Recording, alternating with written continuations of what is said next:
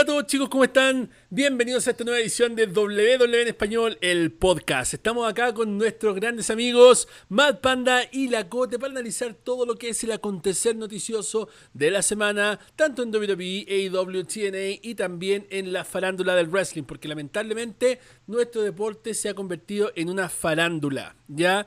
Así que vamos a hablar de eso al final en el main event de este podcast. Queremos saludar a nuestros auspiciadores, la tienda de Multiverse Unboxing Store que nos regaló todos los premios que vamos a sortear cuando lleguemos a los 10.000 suscriptores de YouTube. Y también a Mock Belts. Si quieren réplicas de WWE perfectas, mejores que la de WWE Shop, con mejor precio y envío a tu casa, contacta a Mock Belts. Mock-Belts en Instagram o www.mockbelts.com. Ahora vamos a comenzar con esta ronda espectacular que me gusta tanto de los 20 segundos. ¿Ya? Vamos a comenzar primero eh, con eh, Alejandro y luego va a ir la Cote, ¿ya? Para que estemos bien ahí. Gracias a todos los que están viendo esto en vivo en YouTube. Así que los invitamos a comentar en el chat y a compartir el streaming para que de esta manera todos podamos estar ahí conversando acerca de esto y a los que nos escuchan en Spotify, Google Podcast, Apple Podcast, eh, Radio Box y todas las líneas de podcast del mundo. Gracias. PW Insider confirma que la WWE tiene pautado celebrar Payback el 30 de agosto del 2020, una semana después de SummerSlam. Algo que es rarísimo. Un pay-per-view, otra semana otro pay-per-view. Y después adicionalmente me, parece raro porque supuestamente iba a debutar Evolution 2, la segunda entrega de Evolution. Pero al parecer cambiaron los planes, ¿ya? Eh, Charlotte Flair está en cameo. Si quieres un saludo de la reina, tienes que pagar 250 dólares, ¿ya? Es una cifra bastante descabellada para un saludo, pero, ojo, Roman Reigns cobra 500. ¿Alguno de ustedes, chicos, le pagaría a Charlotte Flair 250 dólares por un saludo o a Roman Reigns? 20 segundos. Eh, la respuesta a esa pregunta es no. No gastaría esa cantidad de dinero por ninguno de los dos. E insisto en la compra de mi lavadora, no. Ok. Chris Jericho dijo que le gustaría llevarse a All Elite Wrestling a cinco superestrellas. Roman Reigns, Will Osprey, Ricochet, Kota Ibushi y Don Callis. Entiendo 4 de 5. No sé por qué se quisiera llevar a Roman Reigns. Pero eh, se los quiere llevar a todos. ¿Qué les parece a ustedes? ¿Están de acuerdo con Jericho? ¿Sí o no? Eh, a ver, si estoy de acuerdo con él, probablemente sí. Si se quiere llevar a esos 5, por algo será.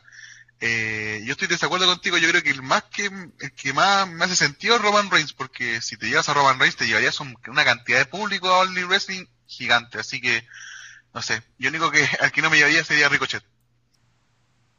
Cote. Opino que Chris Jericho sabe lo que hace. Sabe lo que hace. Y yo creo que va a meter ahí a Roman Reigns más como Joe no hay que el personaje de Roman Reigns. Así que yo creo que se ve algo interesante ahí. obviamente, obviamente Chris Jericho se lo quiera llevar, no quiere decir que Roman Reigns se vaya a ir. ¿ya? Ha pasado en el pasado que Hogan se fue a WCW, pero la verdad no creo. En otras noticias, nacieron las guaguas de las velas, que bien por ellas. AJ Styles dijo que cuando tuvo la primera lucha titular fue contra Roman Reigns y dice que la ha visto varias veces y no puede creer que haya sido tan buena. Aseguró que Roman Reigns es una gran razón de que su carrera sea lo que es en WWE. Miren nomás el fenomenal AJ Styles agradeciéndole al perrote, ¿ya? ¿Ustedes piensan que realmente la carrera de AJ Styles es gracias a Roman Reigns? 20 segundos. Probablemente no. Yo creo que AJ Styles se hizo su propia fama, su propia forma de luchar. Él mismo se hizo uno de los más grandes luchadores de, estos tiempos. Y yo recuerdo esa pelea contra Roman Reigns, la verdad que fue bastante buena, impresionantemente buena, pero yo creo que cualquier pelea que esté Styles integrado va a ser la mejor pelea. Así que yo creo que es más por AJ Styles que por Roman Reigns, obviamente. Opino exactamente lo mismo. Cote. El tema de AJ Styles es un poco complicado porque eh, él ha construido su, su camino. Él ha podido luchar contra grandes personajes, tanto en New Japan como en TNA, como en Ring of Honor. Pero en WWE yo creo que le faltaba el primer gran personaje.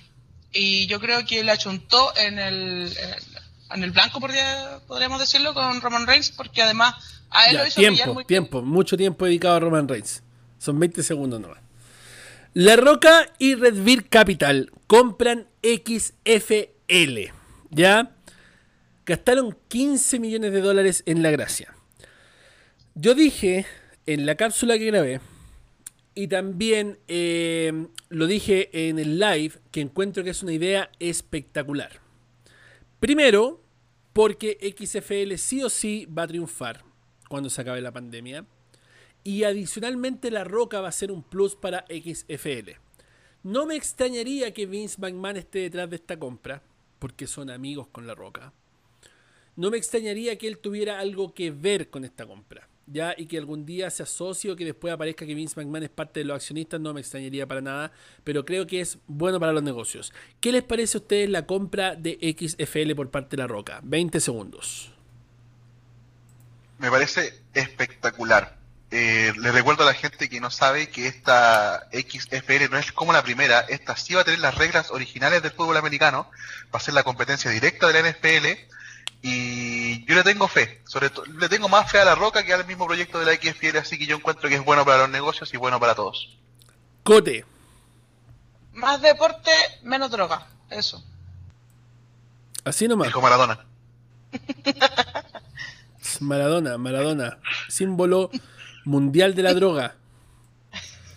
Saludo a todos nuestros amigos de Argentina que nos están viendo y nos están escuchando en las distintas plataformas del mundo.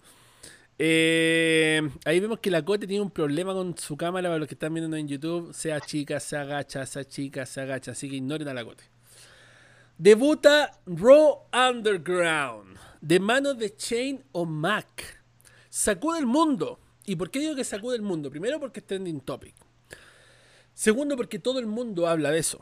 Ya sabiendo que primera regla no hablar de Raw Underground. Segunda regla no hablar de Raw Underground. Tercera regla, todo el mundo habla de Raw Underground. Las redes sociales e incluso CM Punk llega a comentar lo siguiente. Esto es lo que me gusta. Me gustaría ver a Nia Jax ahí. Deberían poner más mujeres destrozándose los cuerpos en Raw Underground.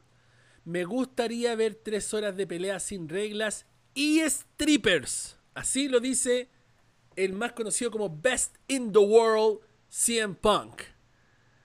¿Qué les parece a ustedes Raw Underground? Personalmente me gustó harto el concepto, siento que es bueno para los negocios y solamente hay que darle un tiempo para implementarlo bien. Antes de jugarlo o antes de decirse que esto es una mala idea, primero yo siento que hay que darle un tiempo para implementarlo y para hacerlo que realmente sea interesante para la gente ver este producto. ¿Qué piensan ustedes chicos? ¿Les gusta la idea de Raw Underground? Comentarios acerca de esos 20 segundos. Eh, personalmente me encantó eh, Raw Underground, lo encuentro muy original. Al principio que creí que iba a ser como una MMA dentro de la WWE, pero no, no es así.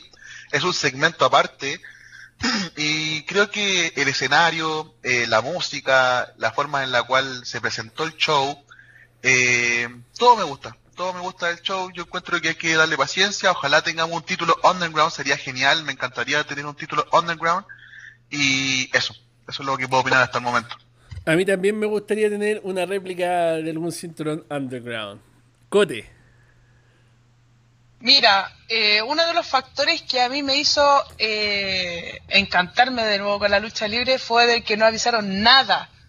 Uno veía Raw y decía, ya voy a ver, vamos a ver qué es lo que continúa la lucha de Drew McIntyre con Orton.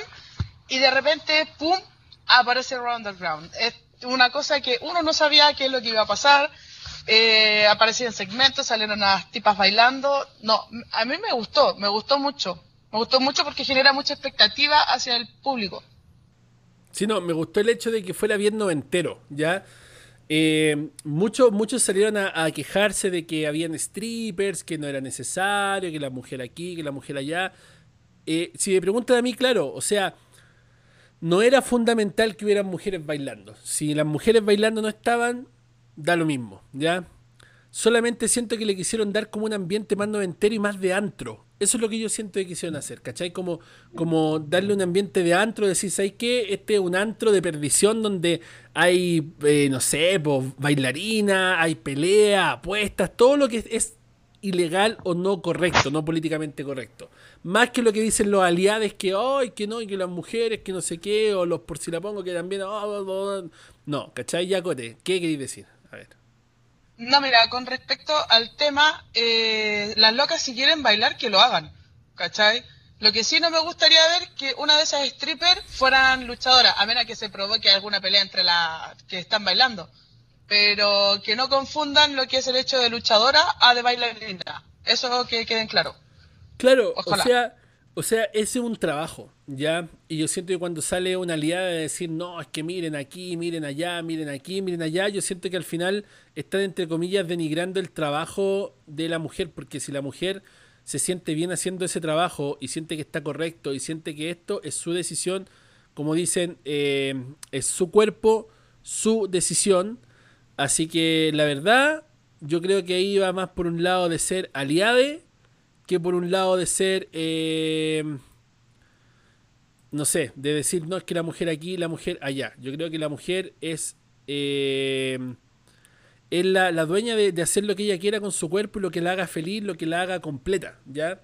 Así que no sé si Alejandro quiere dar algún otro comentario acerca de esto mientras arreglamos aquí un problema técnico en la cámara. Sí, mira, yo eh, al principio me puse en el lugar de, los que decían esto de la mujer y la cuestión.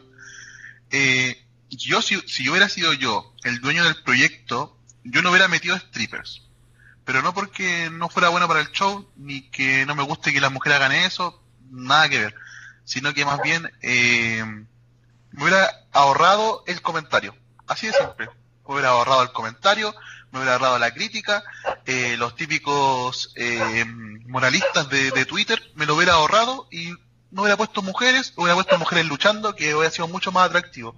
Porque lo que me faltó de la lucha underground eh, fue mujeres luchando. Porque encuentro que pueden ser hasta más agresivas que los hombres y pueden darle más estilo a lo que es Raw Underground. Así que eso, esa es mi opinión. No, calmado, es que mujeres luchando van a ver van a ver, de por supuesto que van a haber mujeres luchando. Si tenéis que pensar que aquí eh, estamos recién empezando en el primer capítulo y estamos viendo eh, cortitos, ¿cachai? Entonces, de que van a haber mujeres luchando, van a haber mujeres luchando. Lo que yo pienso de Raw Underground directamente es que Raw Underground es un producto en el cual ellos quieren interiorizar a todos estos luchadores que no tienen eh, una cabida dentro del roster, que no tienen una historia, que no tienen nada que ofrecer los quieren chantar en Raw Underground. Y eso, eso eh, tiene que ver con mujeres también, mujeres que no tienen historia. Por ejemplo, eh, Dana Brooke, eh, Mickey James y muchas otras más que no tienen historia. Ya que yo creo que en algún momento pueden estar ahí en Raw Underground.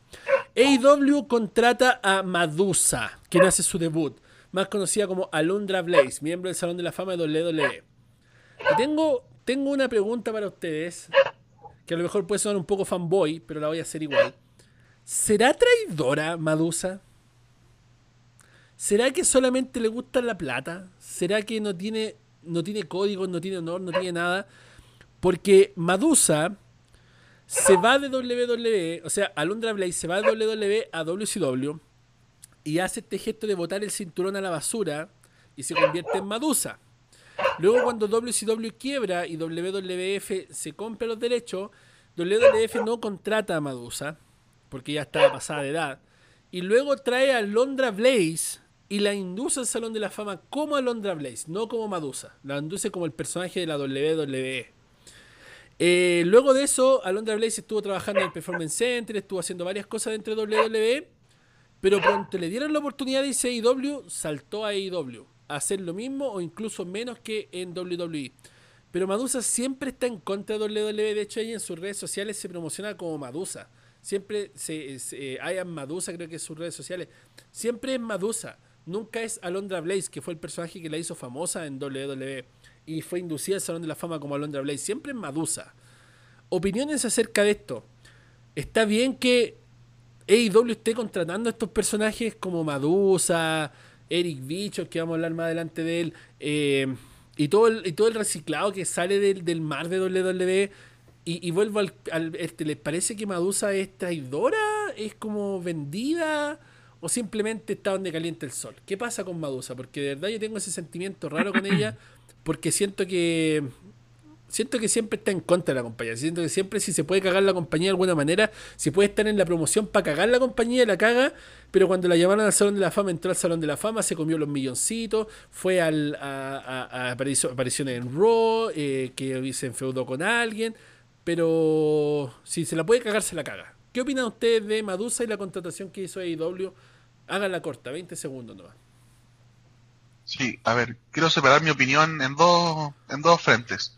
Primero lo que hace AEW, que está contratando gente que de alguna manera está como, no quiero decir la palabra de sentido, pero que tiene, tuvo algún problema con WWE, Eric Bishop, Dean Ambrose, Madusa, etcétera, etcétera.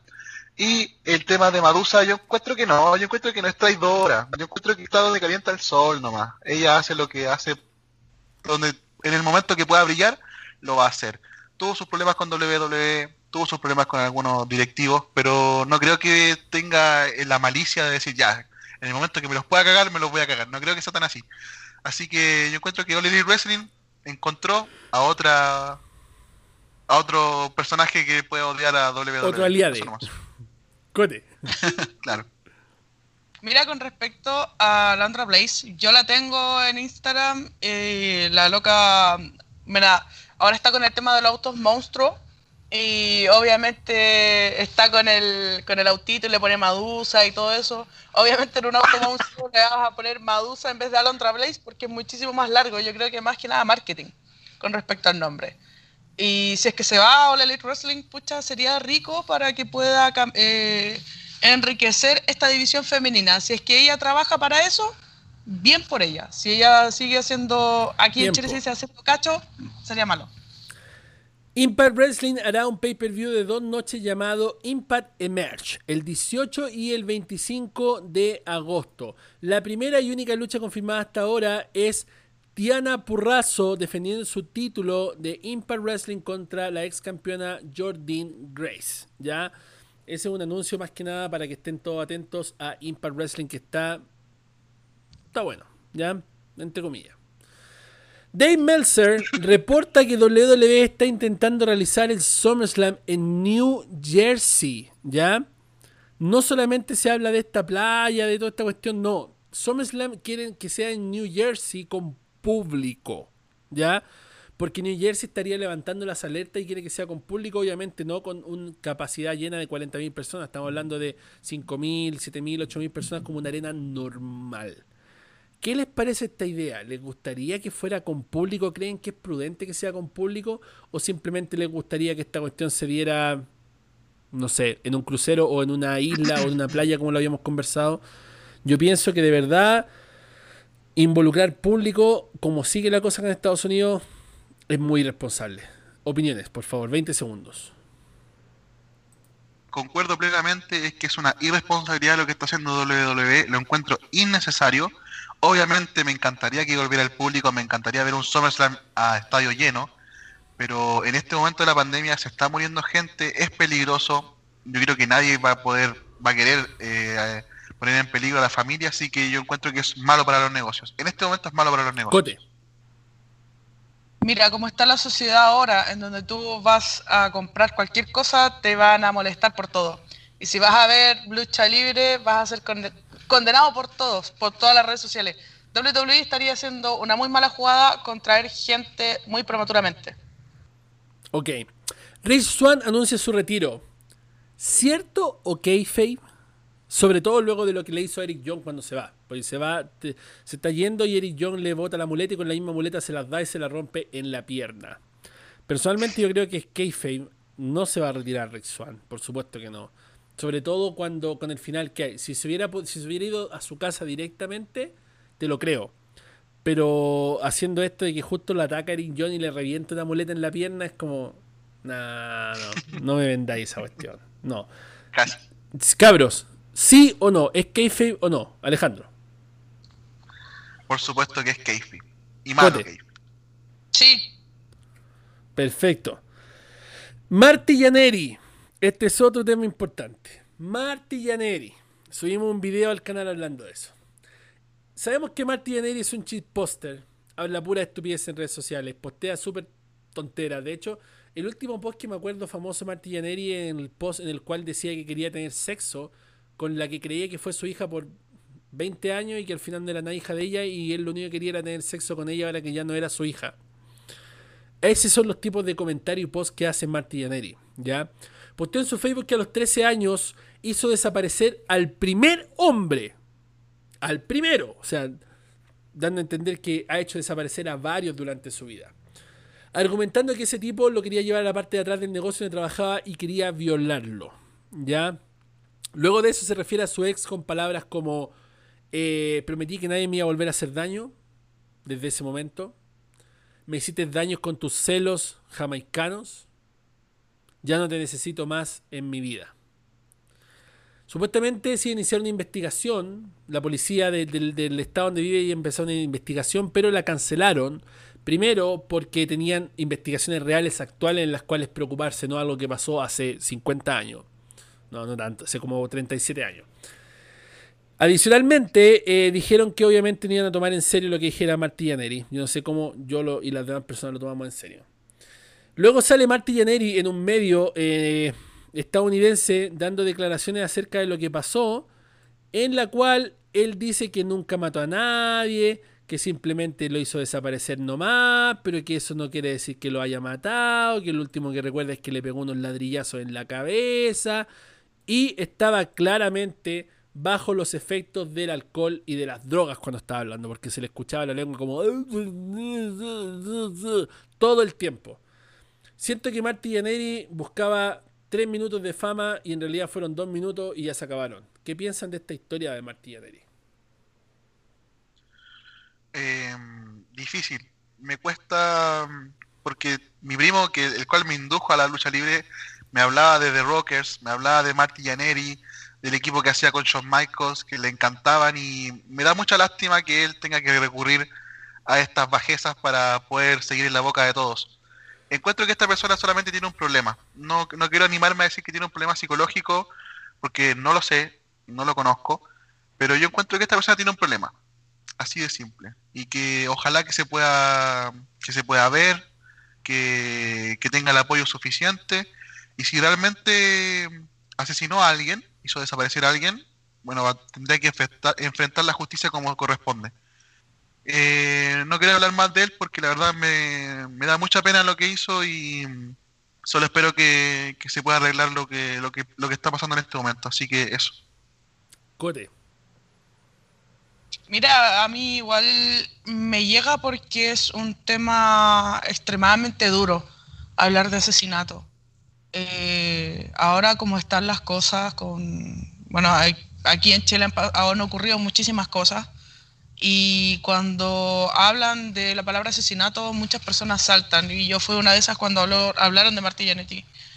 Y ahora que el tipo haya dicho el tema de las drogas, de, que diga, el tema de, que mató a una persona, después el tema de esta niña, en verdad eh, da rabia me da rabia, me da pena, ojalá que pueda rehabilitarse, que vaya un psicólogo, psiquiatra.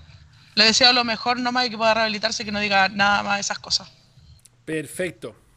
Sí, yo opino lo mismo. Creo que Marty Neri realmente necesita ayuda eh, psiquiátrica. Urgente. Melina, Melina Pérez, reveló a Denise Salcedo de Instinct Culture que le gustaría regresar a WWE. Melina está actualmente en la NWA. ¿ya? Y lo está haciendo bastante bien. He visto algunas promos de ella y está tan buena como rica, ¿ya? Así que buena para los negocios en Belina donde quiera que la pongan. Lamentablemente esta semana también murió su padre por COVID-19. Así que lamentamos mucho su noticia y esperamos de que realmente esté súper bien y que podamos mandarle de corazón nuestro saludo. Sabemos que no va a ver esto, ¿cachai? Pero a lo mejor alguien que nos va a ver la ubica y habla con ella y te queremos, Melina, ¿ya? Gracias por ser tan buena, tan rica y tan simpática. Eric Bischoff hace una aparición en AEW. Todos pierden la cabeza. ¿Está o no está en AEW? Porque lo presentan como el, chief officer de, otra, de otro lugar, de otra compañía, como Grow Breaking, algo así. No sé si se refiere a una compañía o a lo que ha hecho en su historia. ¿Es o no es AEW Eric Bischoff? Yo creo que solamente es una aparición especial, esporádica. Ahora si aparece en AEW, eh, un amigo mío me dijo, este mundo de la lucha libre es más chico de lo que tú piensas. Y es cierto. O está en TNA, o está en AEW, o está en WWE, o está en New Japan. New Japan no está interesado en Eric Bishop y nunca lo ha estado. En Impact Wrestling ya dejó la cagada hace un par de años. WWE lo despidió, entonces si quiere estar en alguna parte, tiene que estar en All Elite Wrestling.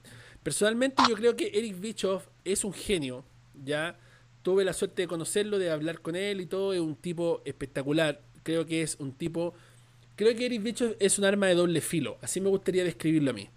Es un tipo que te puede hacer ganar millones de dólares o te puede destruir tu compañía, así de simple, ya todo depende de cómo se use y cuánto se le aguante, cuánto se le tolere y cuántos sean los límites que tú le pongas a Eric Bischoff, ¿ya? Pero el tipo es un genio, el tipo sabe lo que hace, pero lamentablemente ya no son los 90 y creo que en este tiempo Eric Bischoff haría más mal que bien, ¿ya? Porque es como, no sé, pues que Vince McMahon se fuera a otra compañía y empezara a escribir solamente en los libretos y hablar lo que se le dé la gana. Siento que hay personas que pierden el toque y entre ellos está Eric Bischoff. ¿ya? Se vio en su paso por SmackDown en el cual no hizo nada y por esa razón fue despedido. Mientras también se vio el paso de Paul Heyman, que también hizo algunas cosas, no lo que esperábamos, pero también hizo algo de Raw. ¿Qué les parece Eric Bischoff en AEW? ¿Está en AEW o no está? Y si está, ¿les parece bien o malo para los negocios? 20 segundos. Em, encuentro que Eric Bischoff también lo encuentro un grande en su momento me encantó lo que hizo en WCW y en TNA, pero encuentro que cuando le dan mucho poder, eh, opino exactamente lo mismo que tú, Juan. Si le dan mucho poder, Eric Bicho se convierte en un monstruo y no suelta, no suelta el micrófono y no suelta la manija de la compañía. Yo encuentro que si AEW lo va a querer para su compañía, encuentro que sería bueno para los negocios como el jefe, como el jefe autoritario, como el jefe arbitrario y yo creo que desde ese punto de vista yo encuentro que Eric Bischoff sería bueno para los negocios de AEW. Eric Bischoff es, eh, bueno, ustedes ya lo han dicho todo, que es uno de los personajes más importantes de la época de los 90, a tal punto de tener prácticamente la WWF en la palma de su mano. El tipo era un genio. Pero ¿qué pasa con esta gente que, que es genia, que comete muchísimos errores? Hablemos de Steve Jobs. Y el tipo es un Steve Jobs. Yo lo considero así en el mundo de la lucha libre. Perfecto. Pat McAfee noquea a Adam Cole Baby. Le dio una sola patada en el hocico y Triple H lo saca a empujones. Se confirma su lucha para Takeover 30. Desafío que lanza Triple H a, a Pat McAfee, enfrentarlo a Adam Cole y Pat McAfee lo acepta. Personalmente eh, me gustó el final de NXT a pesar de que no me gusta Pat McAfee, no me gusta involucrado con WWE, me gustó el final cuando le da esta patada, cuando Triple H saca la cara por su marca y lo empieza a empujar fuertemente que pareciera que lo va a botar en cualquier momento. E incluso Shawn Michael va a ver a su Shawn Michael del pasado y lo hace cariño y empieza a pedir un médico como loco. Me encanta el final de NXT. No me gusta en Takeover 30. Yo esperaba que apareciera Walter y que se formara esta guerra entre Imperium y eh, eh, pero nunca pasa y eso eh, me explotó la cabeza. ¿ya? Eh, ¿Qué les parece el anuncio de Pat McAfee contra Adam Cole? 20 segundos. A ver, em, si tú lo comparas con la supuesta llegada de Walter, obviamente no me gusta. Yo quería también ver a Walter y ver a Imperium contra la Undisputed Era porque iba a ser un peleón, un instant classic. Pero desde un punto de vista de la creatividad, de lo bien que lo hizo Pat McAfee em, hablando, siendo como el heel de la historia, yo encuentro que me interesa ver cómo Adam Cole lo revienta en, en Takeover 30. Tiempo. No sé. Cote. Mira, y tú, Juan, hablaste de Shawn Michaels y estaba hablando con su, con, con su contemporáneo, con el mismo del pasado. Y yo creo que Adam Cole, si le ponen una escoba, hace una lucha contra estrellas fácil. Así que pongan el tonto que quieran. Va a ser una buena lucha solamente porque Adam Cole es muy bueno. Tiempo.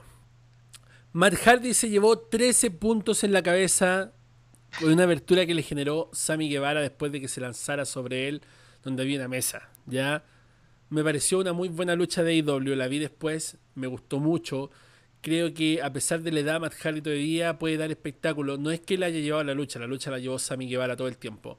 Sammy Guevara creo que es un atleta increíble, ¿ya? Y creo que es una de las mejores estrellas de AEW. Eh, solamente esta información, ¿ya? Creo que fue bastante bueno y se llevó 13 puntos para la casa Matt Hardy de regalo. Así que Stronger Than Dead sigue vivo, ¿ya? AEW derrota otra semana consecutiva a WWE NXT con 901.000 televidentes contra 753.000 de NXT. ¿Tan malo estuvo NXT? ¿Tan malo estuvo NXT para bajar más de 50.000 televidentes que se los comiera y se comiera no solamente eso, sino que se comiera 150 más AEW? Personalmente siento que NXT fue bastante bueno y de hecho los comentarios que leí en el eh, análisis express de NXT, la gente dijo que NXT había sido uno de los mejores del año. ¿Por qué perdió tan feo contra AEW esta semana? Comentarios, 20 segundos, Alejandro. Eh, la causa de la derrota de NXT no tiene que ver con la calidad, tiene que ver por un personaje llamado Eric Bishop. Eric Bishop fue el punto de quiebre en el cual All Wrestling derrota a NXT. Así de simple. Cote. ¿Sabes qué opino? Exactamente lo mismo.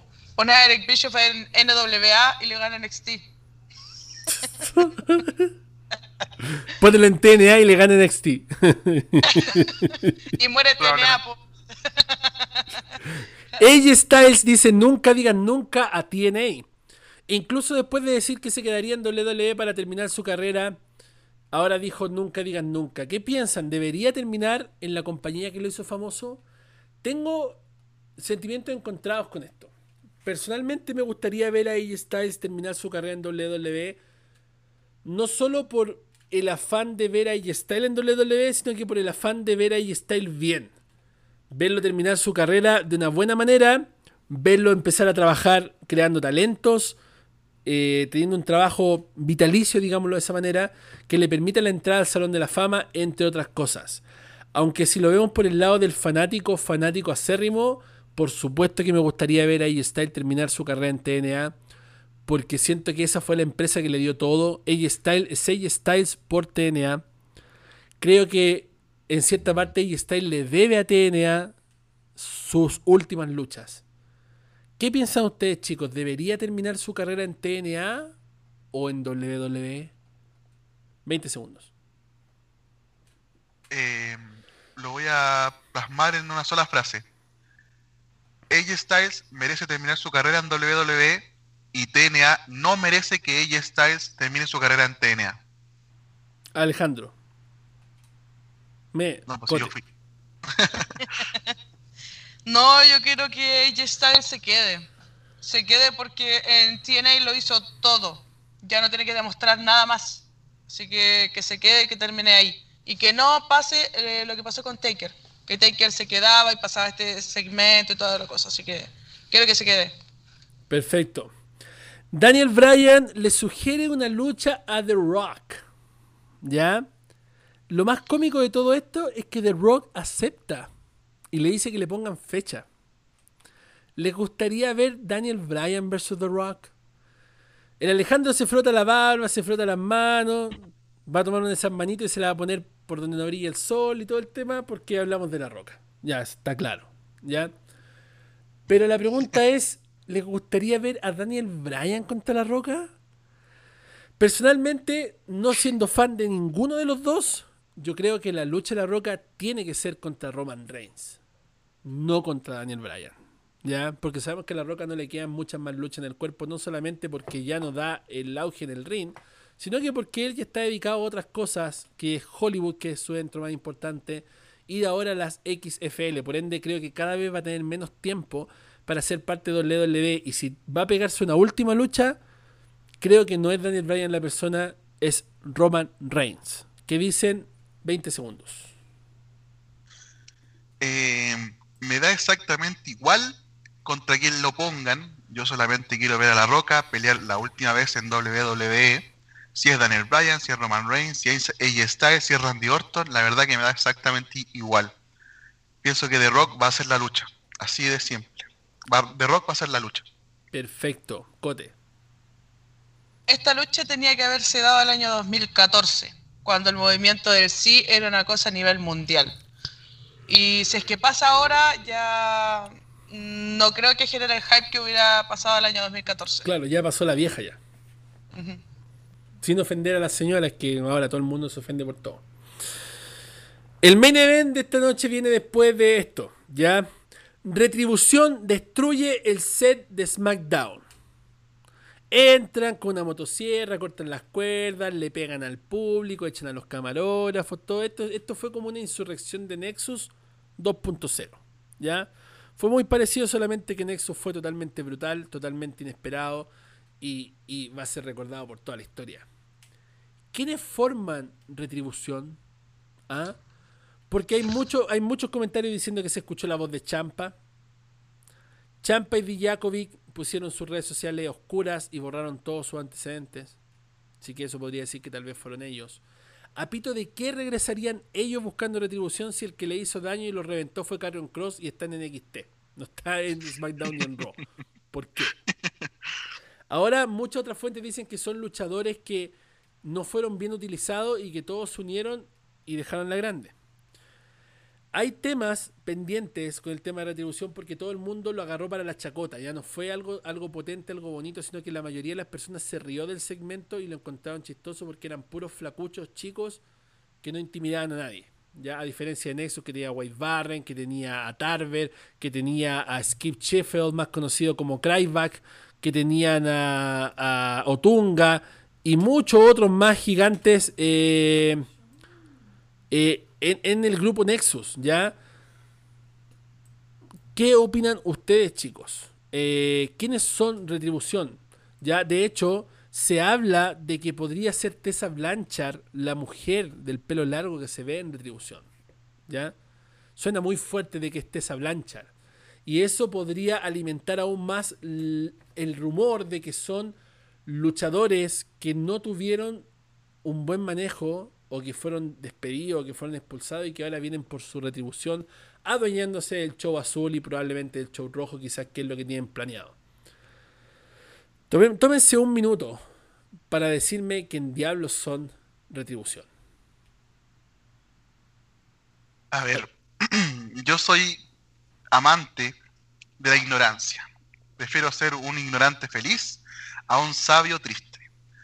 Yo no tengo idea de quiénes son y no quiero imaginarme quiénes son. Yo quiero dejar viva la ilusión hasta que ellos se, de- se saquen la máscara y me muestren su verdadera identidad.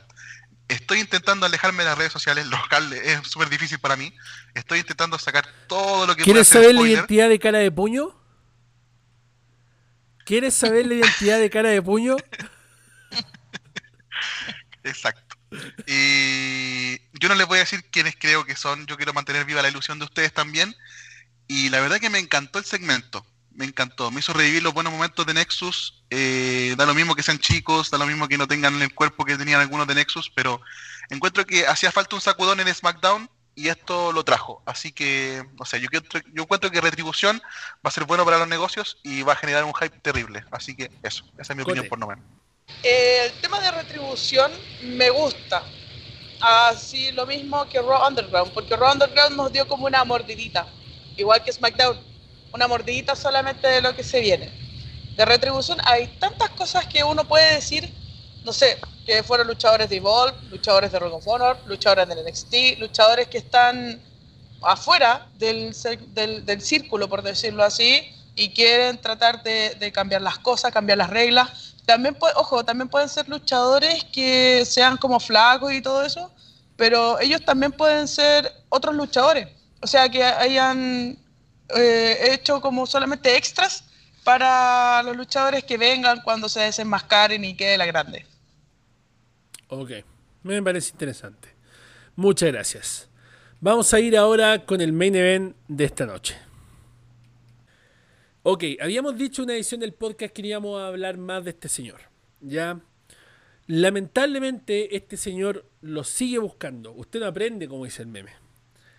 Este señor ha transformado la lucha libre en un medio de farándula.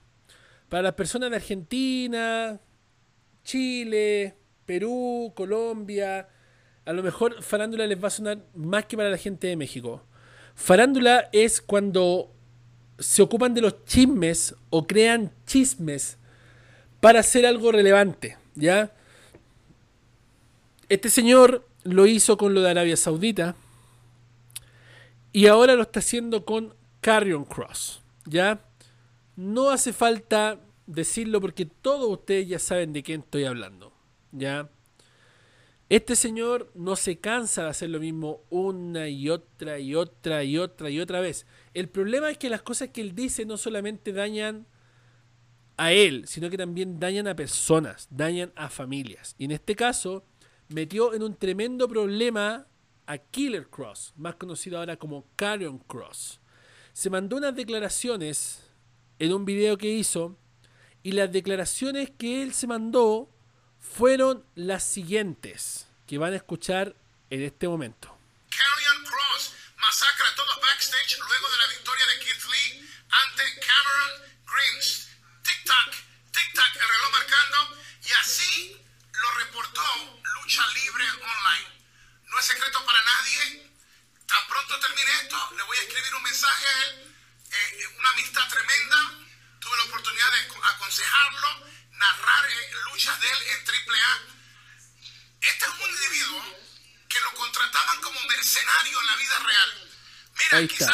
En la vida real lo contrataban como mercenario. Espérense un poco. Este es un atleta, este es un guerrero, este es un asesino a sueldo. Te lo estoy diciendo, esto no es un making this, making that. Esto no es un making this, making that. Ojo a eso. Ojo a eso. Ojo a eso. Dijo, este no es un making this, no es un making das, esto es real. En la vida real lo contrataban como un asesino a sueldo.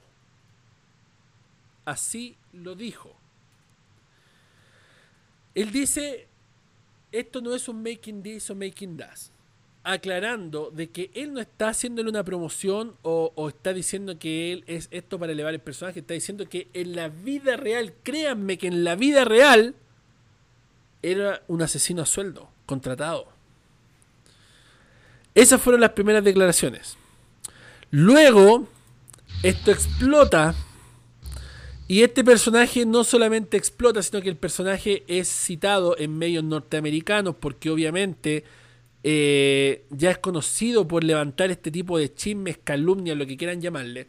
Lo citan medios norteamericanos hablando de lo que él dice y responde de esta manera. de que si él es un asesino. Eh, miren, los que me conocen saben que Hugo sabe vender personajes.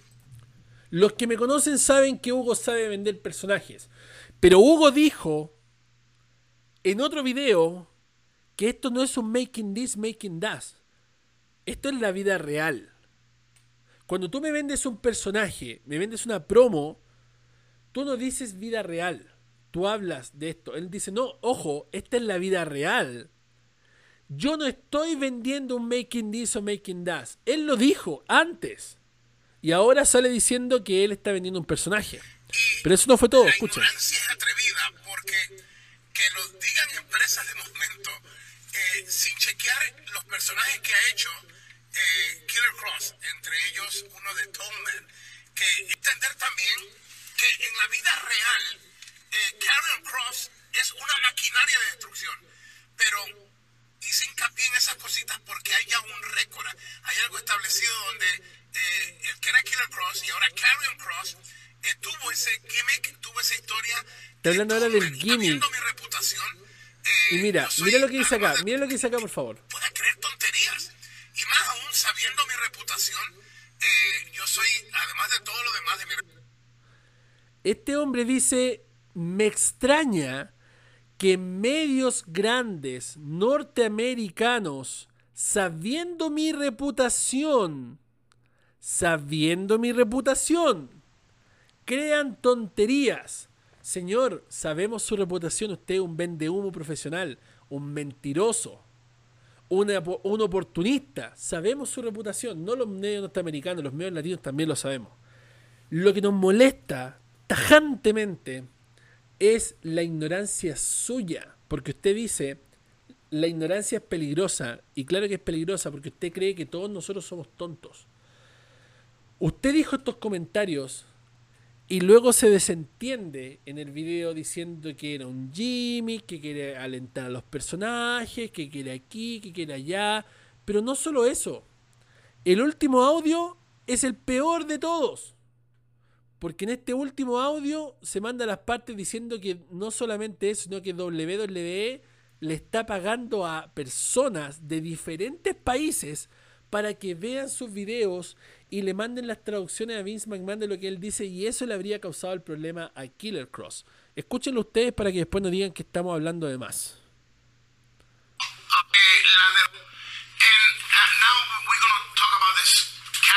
Está hablando en inglés a lo Andrade sin alma, esa es la primera cosa.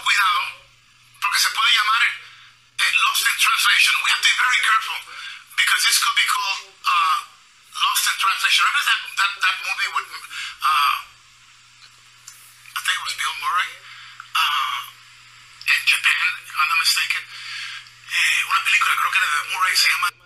Vamos a parar un poco. Escuchen la voz que tiene Hugo Sabinovich. Está casi orinándose. Igual como la vez de Arabia Saudita cuando salió hizo un video llorando. Que él no, él, él no le teme a monstruos, eso es lo que ha dicho toda esta semana.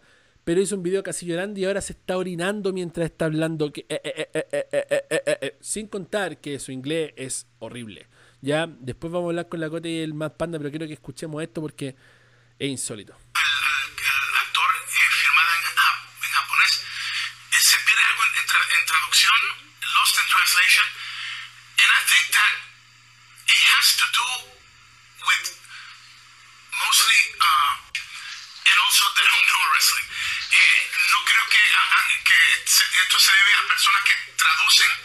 a, a sus jefes en las empresas grandes lo que dice Hugo, pero no creo que hagan un buen trabajo, no conocen el lenguaje de lucha y no conocen de lucha. Entonces, eh, storytelling. So this is it. El señor remata diciendo, personas que le traducen a sus jefes de empresas grandes no saben de lenguaje de lucha, no saben de traducción y no saben de lucha. Así lo dice. Humildemente, modestia aparte en español, nadie lo hace mejor. Modestia aparte. El señor dice que la gente que supuestamente trabaja para WWE y le lleva los chismes, todo lo que hace Hugo, porque él me da risa porque habla en tercera persona, dice, Hugo dijo, Hugo dice, lo que dice Hugo, es como que fuera otra persona así, ¿cachai? Oh, de verdad, me supera, me supera, de verdad, si este señor llega a enterarse de esto, por favor, señor, busque más ayuda psiquiátrica porque la que está recibiendo no es suficiente, creo que le está haciendo peor. ¿Ya? Primero que todo, sale diciendo, porque lo dijo ahí, lo, lo acabamos de escuchar, que Carrion Cross en la vida real lo contrataban como mercenario, como asesino a sueldo. Vida real. Vida real. ¿Ya? Porque hace hincapié. Esto es vida real. Esto no es un making this o making that. Luego sale hablando de que lo llamó Carrion Cross y que Carrion Cross dijo y habló con él y que están bien y que no sé qué y etcétera, etcétera. Luego sale hablando en otro video en inglés a punto de orinarse. A punto de orinarse porque está como "Ah, ah, ah, ah, ah, ah", a punto de orinarse diciendo que la gente que Vince McMahon paga para que vaya y diga todo lo que dice eh, Hugo, porque Hugo dijo, porque Hugo aquí, Hugo allá, no sabe hablar, no sabe eh, el lenguaje de la lucha y es más, no sabe de lucha. Textualmente Super Lucha le hizo un, eh, una nota acerca de esto y lo voy a leer y dice lo siguiente. ¿Es Carrion Cross o fue un asesino al menos un mercenario? TikTok, TikTok, el reloj marcando, no es secreto para nadie, tan pronto termine esto lo voy a llamar.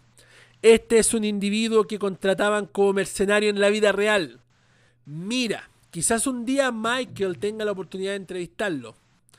Quizás me guste estar yo también para entrevistarlo. Aquí vamos a hacer el primer pare. Este señor está baneado de WWE. Si él tiene entrevistas, o sea, Michael Morales Torres, su abogado, rector de universidad y reportero, que de verdad reportero no tiene nada. Si él tiene entrevistas es porque se salta un conducto regular y llegan a alguien para tener la entrevista. Pero ustedes se preguntan por qué Hugo no está en esas entrevistas teniendo el ego tan grande como lo tiene. Él no está en las entrevistas porque si supieran que las entrevistas son para Hugo Sabinovich, jamás se las darían. Esa es la verdad. Eso es lo que pasa en WWE. Luego dice lo siguiente. Mira, te lo estoy diciendo yo. No me estoy inventando esto o inventando lo otro. No, esta cosa es verdad. Esto es real. Es tan apasionado de la lucha y tan enamorado de novia Scarlett. Mira, Dios bendiga el amor. El amor es algo precioso. Me gusta verlos a ellos juntos. Eso fue lo que él dijo. Luego de eso ya escuchamos lo otro audio. Sale el señor este orinándose. Diciendo que ya habló con eh, Cross y hablando un inglés a lo, a lo Andrade Cien Almas. Refiriéndose a todos estos fantasmas que lo ven y que lo siguen y que lo persiguen y que creen todo lo que dice Hugo y que WWE lo persigue y le paga gente. Ya no le paga uno, le paga dos en diferentes países para que hagan esto. ¿Ya? Y lo hacen mal. Y ni siquiera saben el lenguaje y tampoco saben lucha. O sea, solo él sabe lucha y solo él sabe el lenguaje. ¿Hasta cuándo, caballero? ¿Hasta cuándo da la hora? ¿Hasta cuándo habla pura estupideces? ¿Hasta cuándo inventa tonteras? ¿Hasta cuándo busca cinco minutos de fama tratando de meter en problemas a personas que lo quieren o personas que han trabajado con usted? Yo no creo que usted sea amigo de Carrion Cross y Scarlett Bordeaux. Por supuesto que no. Usted trabajó con ellos. Sí. Pero que yo trabaje con alguien no me convierte en su amigo. Que yo tenga el WhatsApp de alguien no me convierte en su amigo. Y de cierto usted no es amigo de ellos. ¿Ya? Si Carion Cross lo llamó, no creo que le haya llamado para decirle, oye, Huguito, ¿por qué dijiste esto? Usted le causó un problema en su trabajo.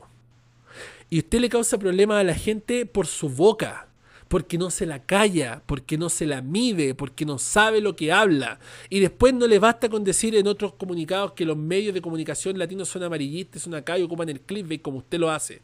Sino que ahora más encima no le basta con meter personas en problemas en su trabajo, sino que también se da el gusto de decirle que todos ellos no saben del wrestling, solo usted. Que usted trabaja para construir los personajes, que usted ocupa lucha libre online para construir los personajes, mentira. Mentira. Mentira, usted es el primero en publicar las noticias cuando son kayfabe. Usted es el primero en publicar las noticias y decir, ¿sabe qué? Esto no es real, esto no me parece real, esto, no, esto es una historia. O que falso el ojo que le sacaron a Rey Misterio, se nota falso. Usted es el primero en salir con eso. Y ahora usted me dice que ocupa lucha libre online para construir personajes. ¿De qué está hablando, señor? ¿De qué diablos está hablando usted, señor? ¿Hasta cuándo? Y después sale diciendo al primer video, yo no estoy haciendo making this, making that, y después sale, no, es que yo estoy haciendo historia, no, es que yo estoy, estoy diciendo esto, orinándose, porque quizás qué le dijo Karen Cross. La pregunta es, ¿hasta cuándo Hugo Sabinovich sigue marcando la pauta por este tipo de estupideces? ¿Por qué esperar al 2025, señor? ¿Por qué no se retira ahora mismo mejor? ¿Por qué no deja de dar lástima? ¿Por qué no ocupa la plata que está haciendo de subastas que supuestamente va a ayudar a familias X, que no dice, no dice a quién, o a personas X que tal vez más adelante va a revelar el nombre? ¿Por qué mejor no ocupa esa plata y se busca un buen asylum? Usted sabe a lo que me refiero. Y se interna ahí unas buenas temporadas. ¿Por qué? ¿Por qué no hace algo bueno y se deja de hablar tanta tontera? ¿Ya? En mi opinión, libertad de expresión que usted no está bien, señor. Está metiendo en problemas a sus amigos. Está metiendo en problemas a gente que trabajó con usted. Está metiendo en problemas a gente que realmente quiere hacer las cosas bien y que no está involucrado con usted. Usted se llena la boca con empresas, se llena la boca con billonarios, se llena la boca con países. Y nadie está pendiente de usted. Dice que los números de lucha libre online lo respaldan, porque tuvo 30.000 visualizaciones en un video, porque tuvo 5.000 o 3.000 comentarios en un video. Eso, eso me daría vergüenza, teniendo una página de 600, 700 mil likes. A mí me daría vergüenza decir que me respalda porque me ve un 5% de la gente que me sigue. Habla de un millón cien mil seguidores, cuando todos saben que la misma gente que lo ve en su página amarillista se suscribe a su canal. No son diferentes. No es que una persona esté suscrita al canal y no siga Lucha Libre Online. Si está suscrito a su canal es porque sigue Lucha Libre Online. Si usted sabe sumar, es solamente 700 mil seguidores. Usted no tiene un millón cien de seguidores. No, por supuesto que no.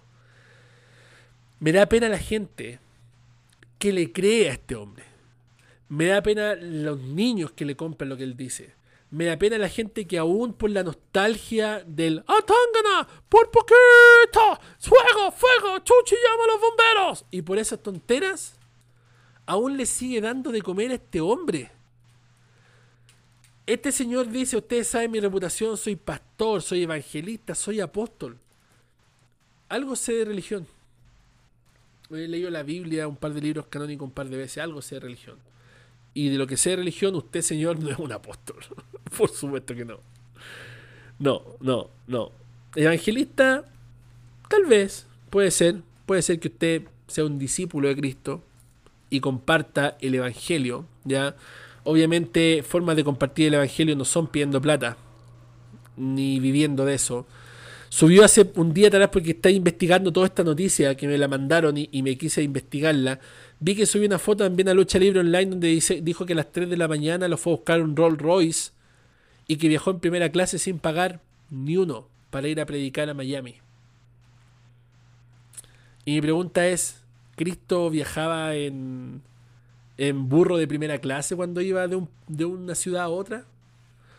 ¿Cristo eh, eh, lo esperaban en, los mejores hoteles de primera clase cuando iba de un lugar a otro? No estamos pasando a otro tema, nada que ver, ¿ah? Pero ahí está, el verdadero, el ostentoso, el mentiroso, el que se aprovecha y vive de la gente, si no es de la lucha libre, es de Dios. Y veo eso en el canal de YouTube porque él dice, no, yo no gano nada con esto, yo no, no, no tengo nada. Me metí a su canal de YouTube para ver si había subido videos diferentes a los que había subido Lucha Libre Online. No, nada diferente. Es lo mismo que lo pescan y lo resuben y le ponen una miniatura chistosa. Estuve tratando de analizar los audios de Killer Cross en su canal de YouTube y cada un minuto me saltaban anuncios. Cada un minuto me saltaban anuncios. O sea que más monetizado no puede estar. Pero el señor dice que él no gana plata con esto. Que no, no, jamás. ¿Hasta cuándo va a mentir, señor Sabinovich? De hecho, directamente ahora, en esta tribuna pequeñita que nosotros tenemos, que nos escuchan 700, 800 personas en los podcasts y nos ven otros 200 en YouTube, lo invito a debatir. Lo invito a que conversemos. Usted varias veces ha dicho que no le gustan los yes men. Yo no soy un yes man. Yo le voy a decir todas las cosas a la cara. Yo le voy a decir todo lo que nadie le ha dicho. Yo no le voy a decir que sea todo. Yo lo voy a enfrentar directamente por su clickbait, por sus mentiras, por todo lo que usted hace, por el humo, por todo. De hombre a hombre, una conversación de hombre a hombre. En Lucha Libre Online, en Universidad del Wrestling, donde usted quiera. Yo lo invito. Si realmente usted está tan seguro de las cosas que dice, si usted realmente no está mintiendo, si usted realmente es una persona íntegra y honesta como dice ser, acepte la humilde invitación, conversemos y digámosle a la gente la verdad de todo lo que usted habla. Hablemos, hagámoslo. Lo invito aquí, en esta tribuna tan pequeña que nosotros tenemos, donde no nos sigue un millón cien de seguidores, pero que llegamos sí a los fanáticos reales del wrestling y aquí no se censura la opinión de nadie. Si alguien nos dice cosas a nosotros, el comentario queda ahí y la persona no se bloquea. La persona puede volver a hablar, porque esa es la idea de generar comunidad. Tener todas las opiniones, no solamente las que a mí me gustan, sino que todas las opiniones. Usted tiene un centenar de bloqueados en Lucha Libre Online en su canal de YouTube. Bueno, tienen bloqueados los comentarios en su canal de YouTube porque saben que la gente les va a comentar y que ahí no pueden hacer nada. Pero ya es cosa de ver su reporte. Casi más me divierte que me gusta o, corazones. Ahora va a pasar el tiempo los panelistas. Ya escuchamos los audios de este señor. Ya no, no cabe más, más, más que hablar. Quiero que Matt Panda y la COD se tomen todo el tiempo que estimen disponible para hablar de esto. ¿Qué diablo le pasa por la cabeza a este señor? ¿De verdad necesita hacer tanta farándula para mantenerse relevante en el mundo del wrestling? ¿Acaso no pensará este señor que con lo que hace le pasa la cuenta y le hace daño a gente que no tiene nada que ver en todo esto? ¿Qué piensan ustedes, chicos? Alejandro y después Lacote. Conversemos un rato de esto. A ver. Eh, adhiero a todo lo que dijiste, Juan. Eh, le voy a contar algo súper personal. No sé por qué se... ¿Me está escuchando bien? Eh, cuando yo descubrí que Hugo Sabinovich eh, hacía contenido para internet, esto a mí me pasó hace muy poquito, muy, muy poquito. Y dije, wow, dije yo, una persona que, a la cual yo aprecié, a la cual yo quise, a la cual me dio muchas alegrías en mi infancia, eh, dije, wow, hace contenido, voy a verlo, quizás él me pueda entregar un producto más allá de la WWE, me va a entregar sus experiencias, me va a entregar eh, todo lo bueno que hizo en WWE, quizá me va a contar algunos secretitos, cosas que obviamente que se puedan contar. Y, y cuando entré a, a, ver su contenido, me llevé una decepción tan grande. Como dice el dicho, nunca conozcas a tus, a tus ídolos, nunca los mires de tras bambalinas en el backstage. Eh, encontré puro hate. Encontré hate en, ese, en esos lives, encontré hate en sus comentarios. De 10 comentarios que hacía, 9 eran cosas que no le gustaban y una cosa que sí. Criticaba todo lo que eh, WWE hacía porque no critica nada de lo que hace Olive Wrestling y TNA ni todo. No, solamente critica a WWE. Eh, me llevé una decepción que la verdad que no esperé nunca. Eh, de, de, de, ese personaje. Yo lo quería. Para mí era de uno de mis ídolos. Yo, es la voz de mi infancia. Con Carlos Cabrera deben ser la voz de mi infancia. Siempre lo fueron. Eh, como relator, para mí Hugo debe ser de los mejores. Eso no se lo voy a quitar para nada. Pero cuando yo entré a su canal de YouTube y entré a su canal de Facebook, eh, a su página de Facebook, perdón, me llevé una decepción terrible. Fue como, este señor está matando la lucha libre. Mata el kayfabe. Y tú como yo mi papá mi papá me, siempre me pregunta, "Alejandro, mi papá odia la lucha libre, no le gusta, jamás le gustó." Pero me dice, "Oye, eh, eh, la gente sabe que esto es, falso, ¿cierto?" Y le digo, "Papá, nosotros los adultos sabemos que es falso y tenemos como la ley, es como la ley del viejito pascuero no se le puede decir al niño que esto es falso. Se le tiene que decir que esto es verdadero, que para que el niño se emocione, para que el niño tenga esa reacción de, de que le están pegando al babyface, que le están pegando a John Cena, y John Cena con su fuerza, con su never give up, se va a levantar y, va a ganar. Eso es la magia de la lucha libre y del wrestling profesional. Y este señor hace todo lo contrario. Mata los personajes, mata las historias, eh, es increíble cómo en tan poco tiempo me hizo cambiar mi percepción acerca de él, porque yo lo admiraba con mucho, eh, con mucho sentimiento, la verdad. Me, me de forma personal. Eh, con respecto a lo de Carrion Cross, eh, me pareció algo súper irresponsable lo que hizo.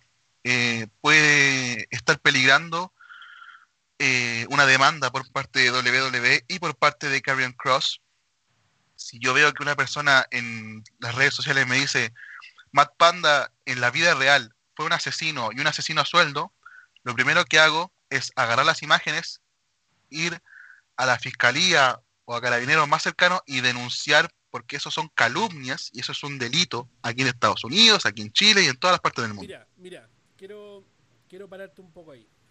Sí, dime. Yo creo que eso es lo que le hace falta. Que le peguen una demanda, compadre, pero una demanda buena, ¿ya? Porque este caballero no tiene ni un 20, ¿ya? Hay que dejarlo claro, este caballero no tiene ni un 20. Ya lo que tiene es lo que gana en YouTube y lo que recibe de la gente tonta que le compra esto de Atangana para Cristo. No tiene ni un 20. Si a este compadre le pegan una demanda real, este caballero va a terminar en la cárcel. Donde ha estado varias veces antes. ¿Ya? No es nada nuevo para él. Eso le hace falta. Una demanda. Eso es lo que le hace falta. Una demanda para que aprenda a callar la boca. Su último eh, eslogan ha sido I don't fear monsters. I don't feel AEW. I don't feel New Japan Pro Wrestling. I don't fear WWE. I don't fear WWE. Lo dice dos veces. Lamentablemente aún nadie lo ha demandado. Cuando eso pase, a lo mejor va a aprender a callarse la boquita. Que harta falta le hace. Continúa nomás más panda. Sí. Eh, bueno, para terminar, para darle paso a la cote, lo único que le pido a este, a este señor que recuerde por qué usted se hizo luchador y recuerde por qué usted se hizo comentarista y devuélvale la magia a sus seguidores. Devuélvale esa magia. No mate los personajes. No mate los gimmicks. No los mate. Caballero, usted es responsable de hacer crecer el wrestling, no matarlo. Porque si yo salgo todos los días en los lives, en los podcasts, en los videos diciendo, eh, ¿vieron lo que está haciendo de fin? Es un gordo con una máscara. ¿Qué, qué se cree? ¿Creen que le vamos a creer que es un demonio? ¿Que, que vive en un pantano? ¡Qué ridículo WWE! ¿Ustedes creen que eso es válido? ¿Que le estoy haciendo bien al wrestling? No. A mí me encanta la lucha libre, me encanta el wrestling, la amo desde pequeño y siempre me ha gustado mantener vivo la ilusión de que todo esto es real y, y así tiene que ser. Así tiene que ser. Así que yo solamente quería comentar eso. Ojalá que, que tome conciencia de lo que está haciendo. Y gente, Carrion Cross no es un asesino a sueldo, no es un asesino, eh, es un luchador que cumple su trabajo como cualquier otro, se esfuerza todos los días para crear buenas promos, se esfuerza todos los días para darnos eh, buenas luchas. Y eso, es una persona igual que tú, igual que yo. Y si usted tiene pruebas, caballero, de que Karen Cross es un asesino a sueldo, muéstrelas con su video. Porque si no está haciendo el ridículo. Eso nomás. No es que obviamente no tiene pruebas, pues, porque después, como te digo, salió desmintiendo todo lo que había dicho, diciendo que la gente no lo supo traducir, que la gente lo malentendió, que la gente hizo cosas eh, con mala intención, que están buscando todo lo que posible para destruirlo. Porque él dice que WWE lo quiere destruir, que le quiere hacer daño, que lo quiere apagar, que lo quiere eliminar. Que, que la esquizofrenia es, pero inco incontrolable. Cote. Mira, la WWE no creo que esté pendiente a ver qué es lo último que saca Hugo. O sea, el, Hugo puede decir lo que quiera porque es un personaje bastante estúpido, en verdad. Y lamentablemente es que hay gente que lo sigue. Hay gente que le gusta esta tontera. Y mm, bueno, es evidente, es evidente este tipo de cosas. O sea, el, el, hace como dos días estaba hablando, bueno, una cosa personal estaba hablando con mi jefe con el tema de la práctica, estábamos viendo unos videos educativos versus una cucaracha que ponía música. Y la cucaracha que ponía música tenía cerca de 3 millones de personas en vivo en Facebook. Y era una cucaracha que estaba en una... como en una jaulita, en una cosa así, tenía 3 millones de seguidores y la gente le ponía corazones, la gente le ponía cosas. Yo encuentro que lo que pasa con Hugo Sabinovich es algo bastante parecido de que a la gente le gusta el, contenido basura. A la gente le gusta. Y ahí en gusto no está nada escrito. Pero ahí en el tema del eh, dañar a una persona. Aquí hay un delito que es injuria y calumnia, eh, más encima con la prescripción primero de dolo, que es que él se burla y se ríe de esta situación, él siente y dice, eh, y hay, hay videos. Y la otra prescripción grave que existe es la que él es figura pública y lo está haciendo ante más de, ¿cuántos serán? 3.000, 4.000 personas que están en vivo y además que ese video queda como registro. Y esa cuestión es extremadamente grave. Lo que tendría que hacer ahí Hugo Sabinovich en caso de sería más que nada pedir disculpas. Errar es de humanos. Errar es de humanos. Todas las personas nosotros nos equivocamos y es de humanos errar. Y este tipo ha errado tantas veces, pero no pide perdón. Eso es lo que más me duele como ser humano, como persona. De que esta persona no puede decir, perdón, necesito rehabilitarme, necesito ayuda. Eso es lo que falta en él. El decir, hay, hay, tantas cosas, me quieren hacer desaparecer, que me quieren eliminar, que me quieren silenciar un montón de cosas que son falsas, son cosas que no van al caso. Y lo que necesita es ayuda, ayuda, pero de la heavy, o sea, necesita personas que estén hablando con él todo el tiempo, a ver qué es lo que realmente está pasando por su cabeza. Bueno, nosotros entendemos, yo puedo entender, porque vengo del mundo de las artes marciales, eh, el tema de los golpes a la cabeza. Yo creo que hay algo por ahí creo que hay algo con referente a los golpes de la cabeza. Así que yo creo que hay algo por ahí que está funcionando más o menos mal, que hay neuronas que no están chocando bien. Así que lo recomiendo, como dijo Juan, algún algún buen asylum, asylum. Eh, por favor. no decir manicomio porque suena feo, ¿ya? Suena feo. Suena feo. Pero eso es lo que va a tener que hacer porque eh, si ya no está razonando como una persona en donde erra, donde esta persona, una persona que, que, comete un delito, que hace una cosa, pide perdón, pide perdón y se arrepiente de verdad. Y él no lo está haciendo porque probablemente hay algo ahí. Así que nada más que eso, yo le deseo lo mejor nomás, pero que alguien se lo lleve, se lo lleve, se lo lleve y listo. Bueno, Creo que todo lo que tenía que decir ya lo dije.